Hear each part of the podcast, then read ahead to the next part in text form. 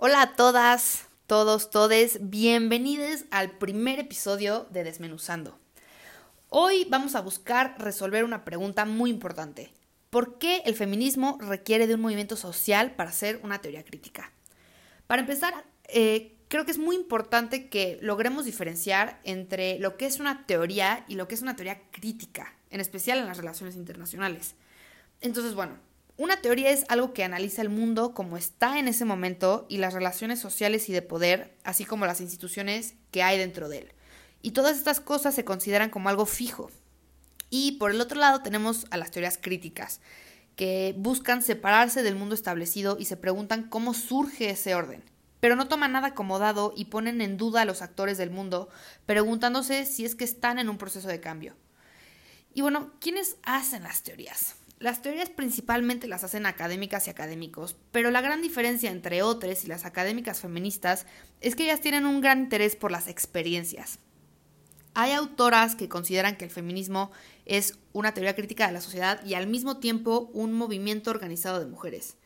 Pero aquí viene una pregunta muy importante que es ¿en qué podría consistir un movimiento organizado que tenga la capacidad de generar una teoría crítica?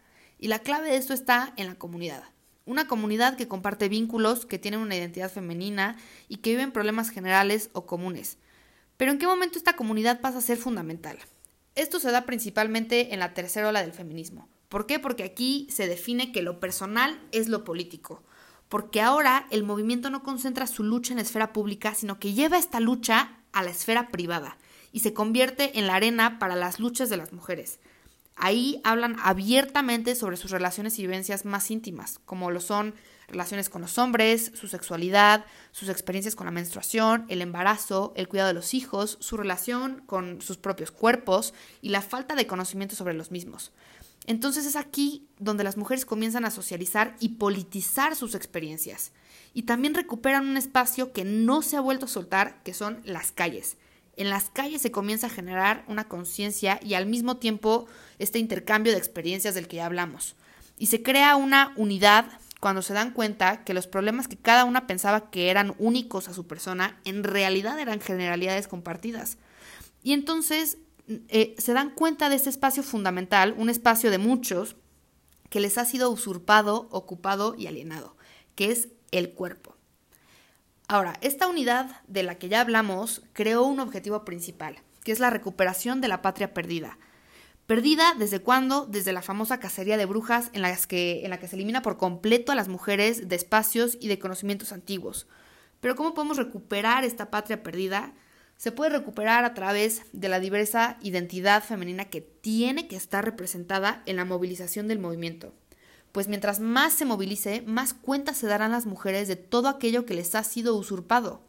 Entonces podemos entender que el feminismo como movimiento es un agente de cambio social, pero al mismo tiempo es una teoría crítica. ¿Por qué? Porque deslegitimiza el discurso dominante de la condición femenina. Pero para que esto sea efectivo implica necesariamente la formación de un ente, de un ser colectivo, que tenga la capacidad de juntar teoría y práctica a través de una redefinición de la realidad que solo puede darse a través de un movimiento social. Entonces, el feminismo para ser verdaderamente útil tiene que ser crítico, pero para ser crítico necesita de la pluralidad y diversidad de voces que traen consigo los movimientos sociales para no caer en lo mainstream y entonces poder crear una teoría que sea, válgame la redundancia, crítica y un movimiento que sea interseccional. Solo así podremos teorizar correctamente sobre todos los procesos que ocurren dentro del sistema y podremos tener un movimiento capaz de exigir derechos y protección al Estado, capaz de visibilizar experiencias y recuperar espacios, y capaz de generar unidad a través de identidades, vínculos y problemas comunes que sean el motor necesario de una teoría crítica que esté a la altura de sus sujetos de análisis. Pues bueno, esto es todo por hoy. Espero que hayan disfrutado de este primer episodio. Espero que haya logrado contestar la pregunta y eh, pues ojalá haya más episodios.